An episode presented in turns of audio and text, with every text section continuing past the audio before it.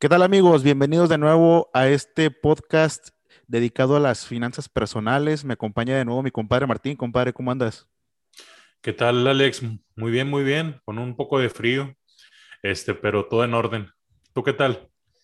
Igual con frío, ahí andaba hace rato cubriendo las, los medidores y las tuberías. Pero ya ahorita ya, no, ya, me, ya me metí ahorita aquí a la casa. Ok, pues en, tema, estimado, ¿qué, ¿qué, vamos a hablar el día de hoy? Pues vamos a tocar el unos, unos temas interesantes. Ahí ya, ya les comentábamos el, en el capítulo pasado eh, de las finanzas personales, una introducción leve, pequeña, y agarrando varios temas a grandes rasgos. Pero ahora vamos a, a platicar del ahorro, compadre. Cómo, cómo empezar a hacer un ahorro, este, cómo destinarlo, cómo, cómo agarrar de el presupuesto, cierto porcentaje para hacer un ahorro, cómo despejar estas preguntas de, sí, es que si ahorro, pues me quedo corto. Yo pienso que eh, la base fundamental del ahorro es eh, no, no dejar lo que te sobra, sino desde un principio establecerlo y con el presupuesto que te queda o el margen de, de dinero que tienes, trabajar sobre los demás eh, cosas que tienes pendientes, ¿verdad? Sí. Entonces yo siento que ese sería el, el parteaguas. El primero, destinar eh, un, un, un, monto en específico a el ahorro y posteriormente ya de demás dividir o ir implementando las compras y, y costos que tienes, ¿verdad? Sí, exacto. De hecho, hoy en la mañana estaba, estaba en Instagram y, me salió una, imagen de eso. Decía, eh, destina el 50% para gastos, gastos en general, ya sea despensa, casa, etc. El 20% destínalo para ahorrar y deja el 30% para tu utilidad en el mes, que ese 30% ya lo puedes destinar a inversiones específicamente, porque ya los, los, los, gustos, este, las, las, ¿cómo se llaman? Eh, las prioridades, lo que es la casa, el carro, este, alguna comida afuera, que vaya dentro de ese 50%. Y claro. me, llamó la atención una frase que decía, no es que no puedas ahorrar. Si no puedes ahorrar, el problema no son tus gastos, es tu ingreso. Ok, mira, yo siento que quizás tocando un tema eh, para aquellas personas que son un poco minimalistas con el aspecto de que, por ejemplo, no se compran un café en Starbucks porque son 50 pesos del café. O no se compran unas cervezas porque pues, es un cartón que vale 300 pesos, etcétera, o una tapa de cerveza yo siento que cuando llegas al punto en el que eh, no puedes de plano ahorrar es porque si tu ingreso es muy bajo. Entonces lo que tienes que hacer es luchar y buscar un ingreso más alto, ya sea eh, en tu misma línea de trabajo, pero que sea en algún otro lugar donde te remuneren mejor, de una mejor manera, o buscar eh, algún otro ingreso como lo mencionábamos en el, en el podcast pasado, ¿verdad? Exactamente. Entonces, mira, yo, yo quisiera, eh, bueno, yo puse cuatro puntos en base al tema este del ahorro. Uno es el dinero, el famoso dinero bajo el colchón. Eh, honestamente lo, lo, veo un poquito complicado, ya que es dinero que vas a tener a la mano y te lo vas a poder gastar.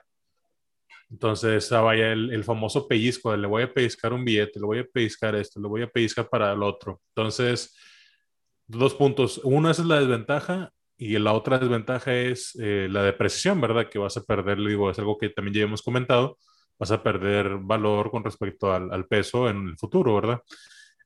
Entonces, tomar también la cuenta de débito. Yo siento que aquí sería, a diferencia del dinero bajo el colchón, es una ventaja, ya que el dinero ya lo tienes en la cuenta, ya puedes disponer de él para hacer a lo mejor una compra de una propiedad yo conozco personas que dicen, oye, yo he juntado N cantidad de dinero, la meto al banco y el SAT es cuando me friega. ¿Por qué? Porque ese dinero no lo has declarado.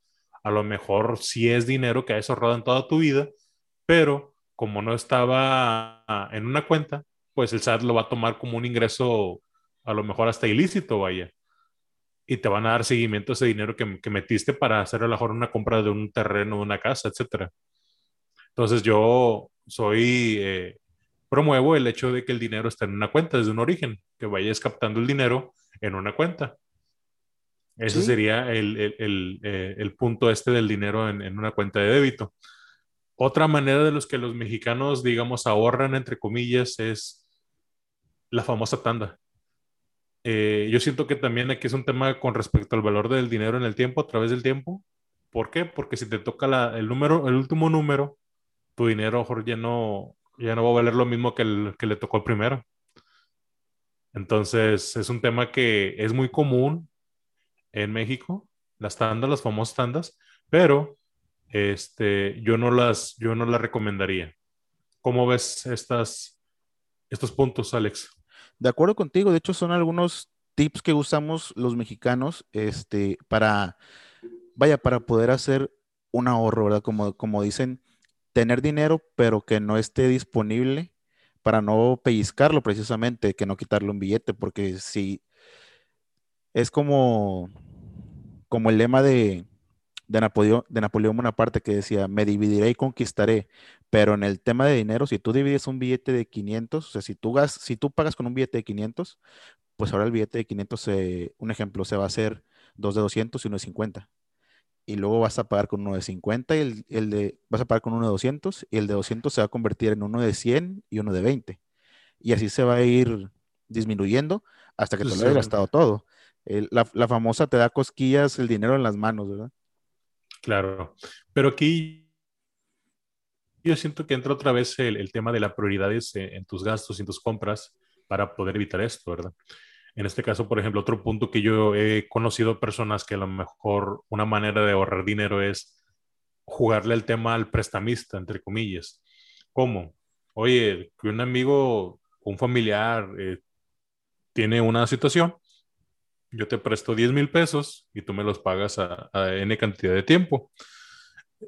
Es una manera de decir tú, ah, es que el dinero yo no lo quiero gastar, mejor eh, lo tengo ahí y en un futuro, eh, pues yo lo voy a, a, regresar, ¿verdad? A tener. Entonces, alguna otra forma que yo también he visto es, es más poco o más poco probable que lo veas, pero también he escuchado estas maneras de, digamos, ahorrar, entre comillas. Oye, sí, de hecho en esta pandemia, no sé si tú ya eh, te ha tocado escuchar algo así. Yo tengo amigos que ellos lo que hicieron fue, entre sus conocidos, si querían poner un negocio, hacerla de, de prestamistas o de inversionistas. Ya. Yeah. Llega una persona contigo, eh, te presenta un modelo de negocio, te pide tanto capital y te lo va a devolver a cierto plazo.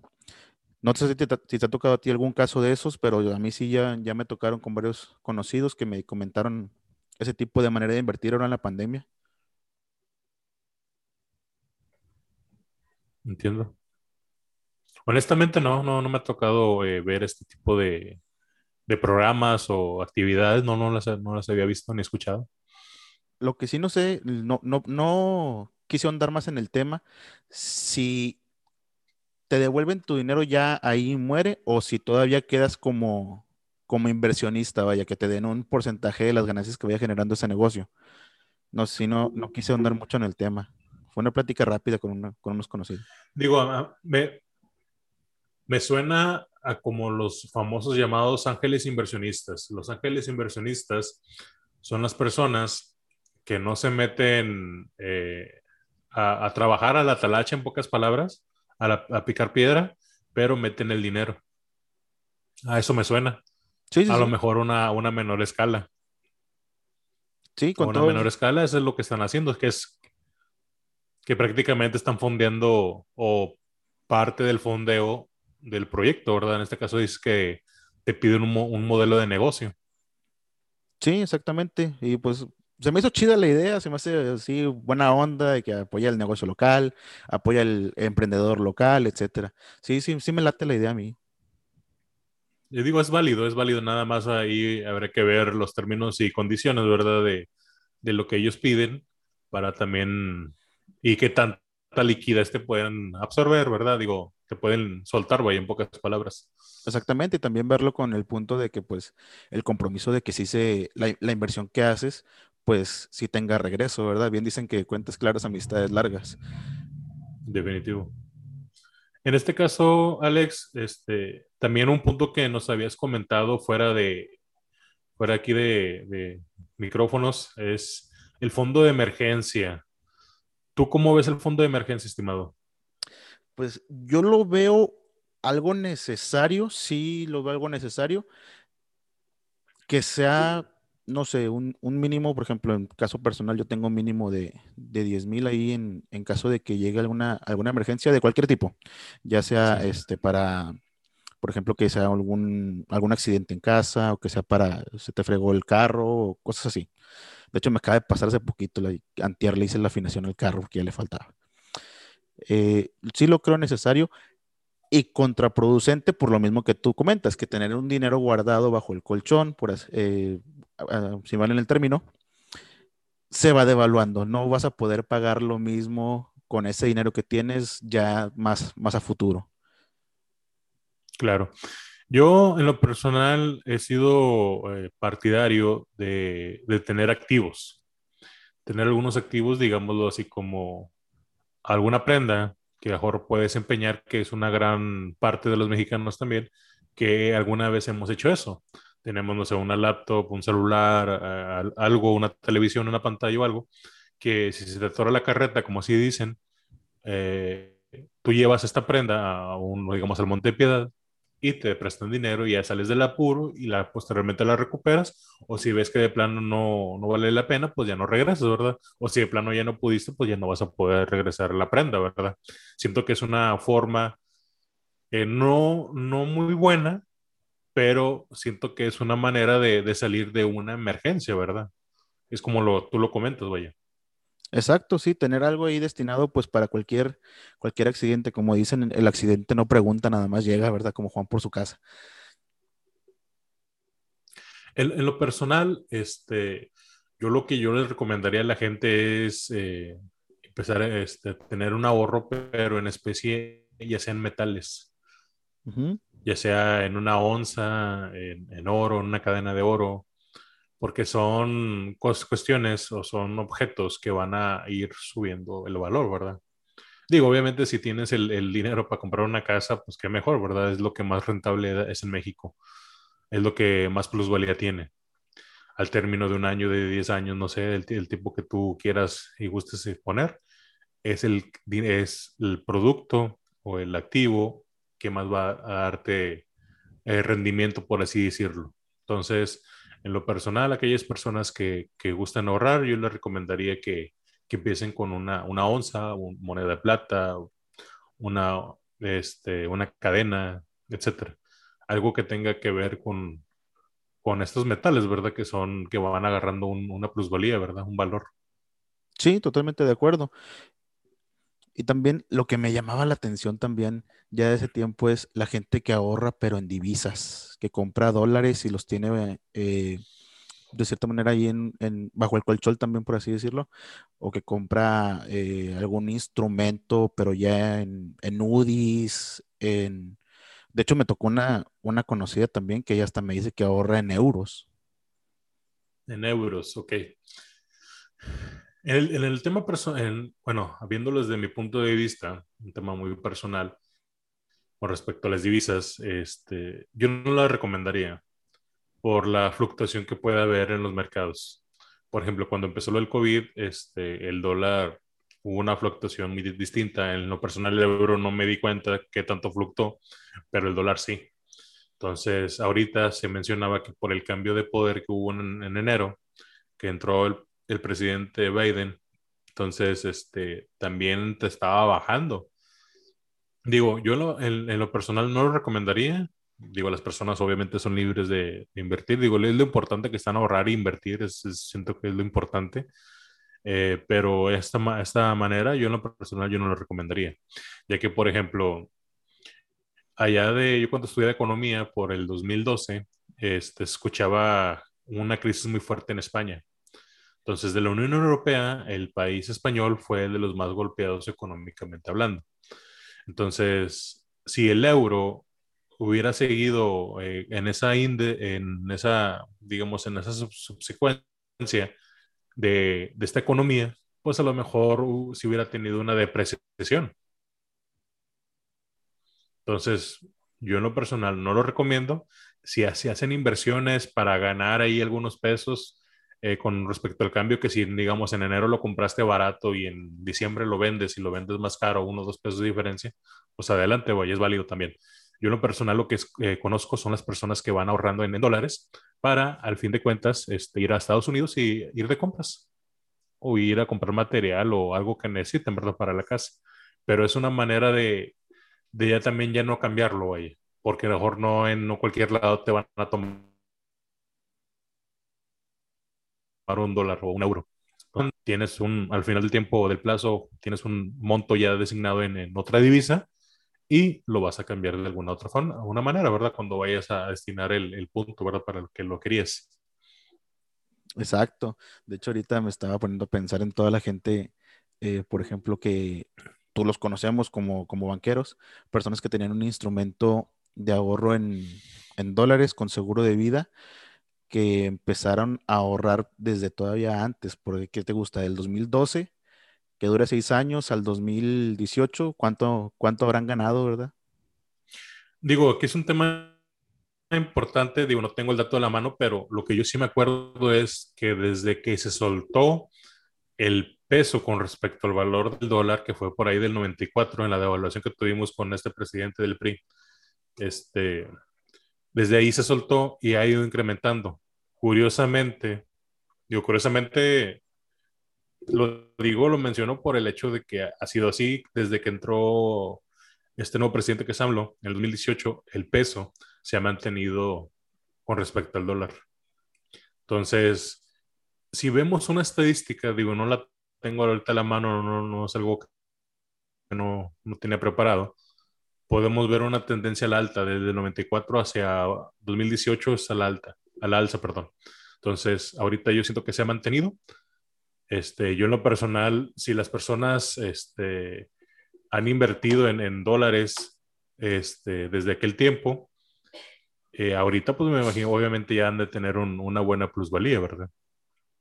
Sí, de, de Pero ahorita, en lo personal, por ese tema, por ese tema yo no lo recomendaría. ¿Por qué? Porque el dólar se ha mantenido. Sí, y hasta eso es, todavía más volátil, puede bajar, puede subir o, no, no lo podemos predecir, ¿verdad? De hecho, en, eso sí. En los, en los temas del fondo de emergencias, hay algunos instrumentos que puedes invertir, compadre, este, que he estado leyendo los, los famosos CETES, inversiones sin, con poco riesgo y que aumentan ahí tu, inversión y pues son plazos pequeños, no son, no son plazos tan, tan grandes. Aquí el tema de los CETES, eh, en lo personal yo tampoco lo recomiendo. Para aquellas personas conservadoras que, digamos, una abuelita, un abuelito que tiene dinero ahí parado, ah, está bien, mételo. ¿Por qué? Porque es dinero que vas a tener bajo el colchón. Pero si te pones a analizar, digamos, si el último en los últimos años traemos una inflación en promedio del 7% y te dan un 4% en CETES, pues no tiene sentido. Vas a seguir perdiendo dinero. Te pongo un ejemplo. Ahorita entré a la página de CETES Directo. Si metes tú 100 pesos por un año, al término de un año, esos 100 pesos te van a dar, te van a dar un rendimiento ya neto del 3, de 3 pesos con 37 centavos. Otro ejemplo, esos mismos 100 pesos en un mes te van a dar un rendimiento neto de 25 centavos.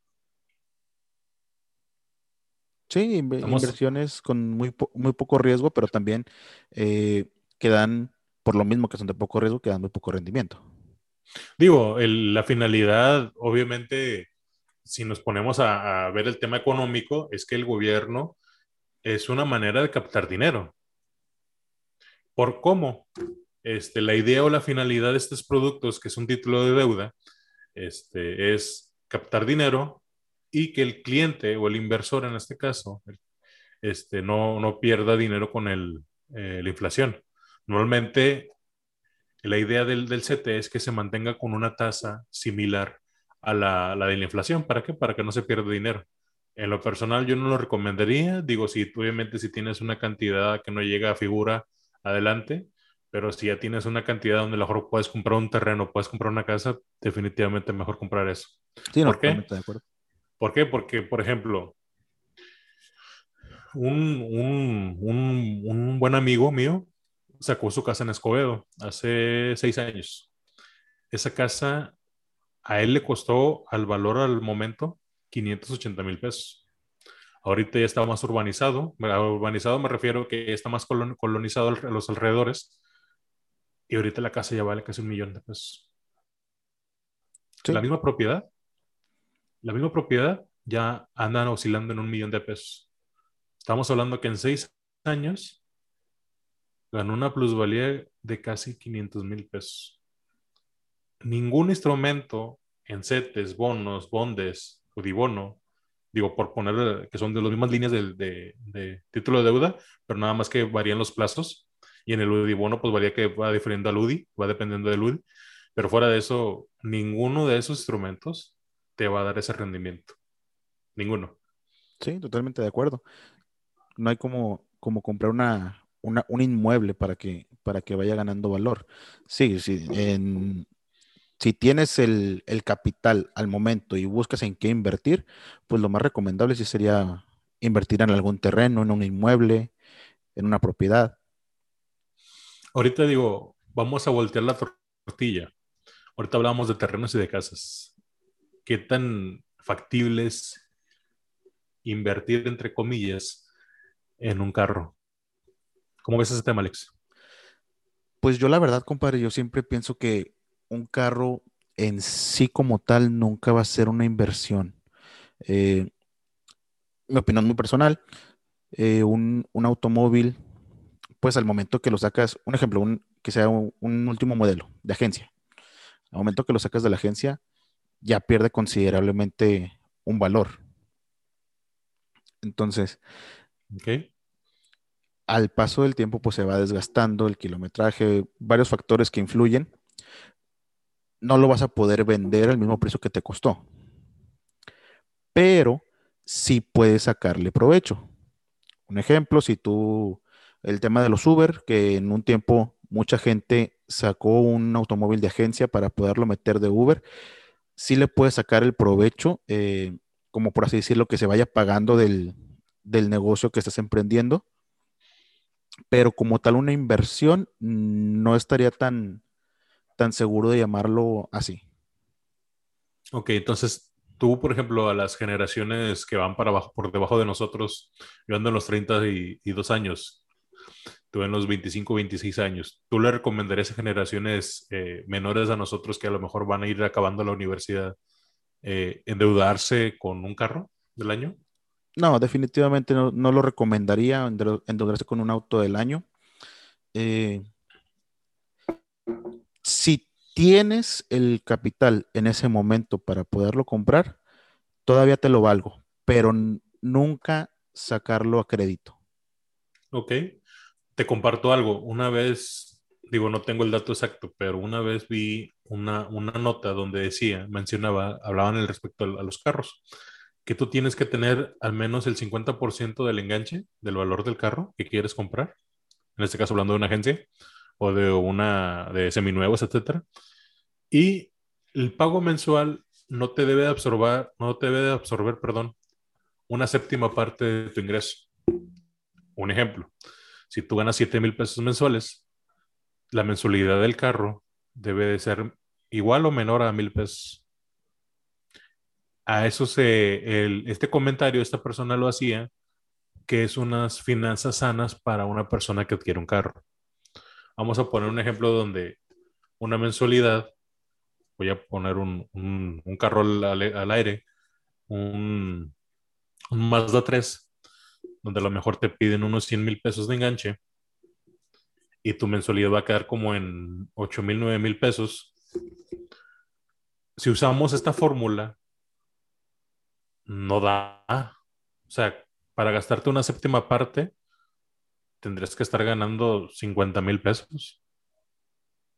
El famoso sueldito que dijo, Que ya nuestro futuro gober Sí. Este, sí, vaya, entonces, si te pones a analizar a esas personas que sacan carros de esos eh, precios con esas mensualidades, si no estás ganando esa cantidad de dinero, siento que estás, te estás ahorcando. Exactamente. Eh, de hecho, ¿cuánta, cuánta gente que, que adquiere un, un, auto tiene este tipo de, de pensamiento? Si hace un balance, si, si estudia eh, tanto sus finanzas como el tipo de auto que va a adquirir, como el tipo de deuda que va a adquirir. Digo, es algo, siento que es sumamente importante para aquellas personas que va a ser su primer carro, que van acabando la universidad, etcétera. Este, tomar muy en cuenta. ¿Por qué? Porque son créditos a cinco años, ahorita ya se incrementaron a seis años, y son seis años que las personas piensan que nomás es la mensualidad. No nomás la mensualidad, es la gasolina, es el mantenimiento, es una llanta, es este, eh, una pieza que se me quebró, una pieza un espejo que me robaron, etcétera, etcétera, etcétera. Son cuestiones, ah, y eh, ahora agrégale las placas, que cada año se, se pagan refrendos. Entonces, las personas tienen que estar conscientes de, de todo ese tipo de gastos que, engloban, en este caso, eh, una compra de un auto, donde si nuestro tema prioritario ahorita, Alex, es hablar de las finanzas sanas, eso no es sano. No es sano. Una persona que tiene un sueldo, digamos, un godín promedio anda entre los 12 y los 20 mil pesos mensuales. Si sacas un carro y pagas una mensualidad de 5 mil pesos y luego agrégale gasolina, agrégale mantenimientos, agrégale eh, cualquier otro objeto que te pueda salir conforme el camino, pues ya, ya se te va de las manos, ¿verdad? Si estás trabajando para el carro. Exactamente. Digo, sin pensar en, obviamente, en, temas este, a, sobresalir, ¿verdad? De que también el, tema que nos lleva es lo que estás ganando es suficiente. Esa es otra incógnita, porque también, eh, precisamente como, como tú decías, hay que ponerse a, a ver las finanzas, cómo están tus finanzas para que la mensualidad del carro no des no descuide los otros gastos que tienes. Digo, y, ya ahorita mejor nos, nos, salimos un poquito más del tema que estábamos tocando, el tema de los CETES o de los títulos de deuda. En, a grandes rasgos, digo, si una, eh, las personas que nos estén escuchando piensen invertir en esto, yo en lo personal no lo hagan. No lo hagan. Yo les recomendaría, este, como volver al, tema que tocábamos en el inicio, que es comprar materiales metales, perdón, y posteriormente vas a tener una plusvalía a, un CETE, o a un One, o un Bondes, etcétera. Eso sí. También hay otros instrumentos financieros, Martín, que llaman la atención. Por ejemplo, eh, ahí están los UDIs, hay seguros que se pueden adquirir eh, con un plan de, de ahorro en, en UDI. Eh, esta también pudiera ser una, un buen instrumento para, para hacer crecer tus finanzas ya a largo plazo. Porque sí, los, los seguros, por lo general, son a, mediano o largo plazo, nunca son a corto plazo.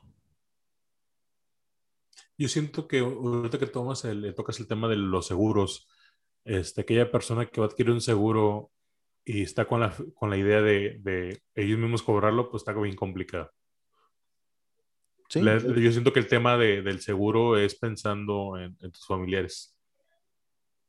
Exactamente, tomándolo de, una manera romántica, eh, los, los, asesores de seguros eh, les comentan a los clientes que es, es una muestra de amor, porque dejas una suma asegurada en caso de que te llegue a pasar algo y tu familia eh, no, no queda desamparada. Claro, de hecho, mencionaban, bueno, hay estudios este, que dicen que después de la pérdida de, de, una persona que trabaja en la casa, se tardan hasta 24 meses en, recuperarse económicamente de la pérdida de la persona, que es lo que sumaba la casa. Así es. De hecho, puede ser tomado como, es pregunta, Martín, ¿puede ser tomado un seguro como una inversión? Considero que sí, pero va a depender de la persona. Sí, totalmente de acuerdo. Eh, poniéndolo ya en un, en términos más, más simples, pues en un seguro de vida estás guardando y, te está evitando hacer compras compulsivas o te está evitando hacer esos gastos hormiga, porque ya tu dinero está guardado para que tenga un, incremento a, a futuro y pues ya no te lo gastas. Claro, en este caso a lo mejor lo, uno lo viene conceptuando como un gasto y ya tú sabes que tienes que destinar ese dinero para, para el pago del, del seguro. Es como, por ejemplo, en, en, nuestra casa, este, mi esposa paga el seguro de hogar, el seguro de los autos, etcétera, el seguro de vida. Entonces es algo que tenemos también muy, muy conscientes, ¿verdad? ¿Por qué? Porque si pasa algo ya tenemos ese, ese apoyo, ese amparo, ¿verdad? Porque, por ejemplo, si ahorita alguien viene y se roba el carro, pues está asegurado, no pasa nada. Pero ¿cuántas personas andan por la vida en los carros sin seguro? Por poner un ejemplo. Sí, no, no consideran que aparte de los daños que van a pagar es una multa por andar sin seguro. No, y llegas a matar a, a, un, a un, cristiano y cae, te vas a la cárcel. Exacto que son temas importantes. Eh, por ejemplo, los, los seguros de, de, autos. Mucha gente tiene la creencia que tú chocas, ah, bueno, si choco voy a pagarle al, al que choqué y también me van a reparar el, mi, mi, auto, pero no tienen ninguna ninguna sapienza de cuánto les cubre cada, cada suma asegurada, qué conceptos les cubre. Exacto. Eh, aquí también depende obviamente de, del, del, el conocimiento de cada uno, ¿verdad? Este, por poner un ejemplo, yo soy muy partidario de, de los que los clientes y las personas tengan este, su seguro de hogar. ¿Por qué? Porque, por ejemplo, ahorita ya está, te cubre que si el perro muerde a una persona en la calle, pues ya te lo cubre, vaya. Ya no te van a demandar. Digo, las personas no lo saben, pero hay una, hay una ley que te implica que si la persona que fue agredida por un perro pone una demanda, pues llevas eso, ¿verdad? Entonces, digo, las personas muchas veces ignoran algunos temas que, que considero que son de, son de importancia, ¿verdad? Exactamente. También otro tema importante, la, las mascotas en la familia, considerándolo del seguro de hogar, eh, ¿cuántas personas que tienen, que tienen una mascota en su hogar, un perro, un gato, no tienen un control de las vacunas necesarias que debe tener su mascota o que tenga alguna, algún virus, alguna enfermedad y te llegara a morder, que no están protegidos contra, contra eso y es un gasto todavía aparte, una multa de esas. Sí, sí, en este, en este caso, bien lo comentas que es una buena parte de la población que tienen animales en su casa. Digo, bien o mal, va, obviamente va a depender de la persona, este, es, un, es algo que también tienes como un gasto implícito, ¿verdad? Que es obviamente alimentación, tenerlos, cuidarlos, darles su espacio, etcétera, dedicarles tiempo, vacunas, eh, atenderlos, veterinarios, etcétera. Entonces, este, Alex, regresando al tema de los ETES, bonos y eso, en lo personal, obviamente va a depender de la persona. Yo siento que obviamente entre más edad, este, más conservador va a ser la persona porque pues obviamente no vas a querer arriesgar, porque a lo mejor ya estás en una etapa en tu vida en la que ya no estás para empezar desde cero otra vez, como quien dice, ¿verdad? Exacto. Entonces, este, ¿qué te parece si próximamente hacemos una, este, otro podcast en el que podamos hablar de inversiones, pero ya de riesgo? Claro, un, te un tema más calientito. Un tema más. Que nos, que nos surge con este frío. Este, ¿Quieres agregar algo, algo este, a, este, a esta plática que hemos tenido? Solamente eh, una, una, una, pregunta así al aire que se me acaba de ocurrir ahorita. Entonces, para, si tú tienes tu dinero, preferible tenerlo en estos CETES, sudibonos, eh, títulos de deuda o bajo el colchón. De las dos opciones que me planteas, en CETES. Y bueno, como ya lo comentabas, también una herramienta para, para empezar a ahorrar en CETES, la plataforma de CETES Directo. Sí, que te pide un monto de mínimo de 100 pesos hasta un millón, 10 millones. O sea, no estás, eh, digamos, así como que topado. Perfecto, compadre. Entonces, eh, para, el próximo, para el próximo episodio de, de, finanzas personales, vamos a traer ese tema de, de, inversiones ya ahora sí con riesgo. Vamos a meternos ya en un terreno todavía un poquito más avanzado. Eh, temas interesantes para, para personas eh, jóvenes que sí, que sí pueden arriesgar y que son intrépidos.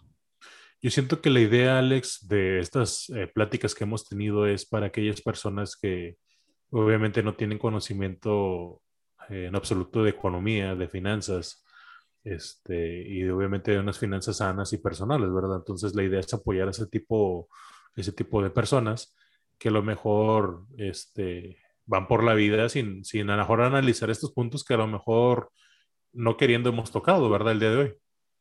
Así es, sí, esperando apoyar un poquito a personas a que, que se instruyan más en, en, temas de finanzas personales y pues poniendo nuestro granito de arena ahí con ellos. Esperemos que, que, este podcast les esté sirviendo, que sigan algunos, algunos tips que les hemos pasado aquí y pues con el agradecimiento de todos que nos, que nos empiecen a seguir, que, que compartan los podcasts, los videos y pues que nos regalen su like.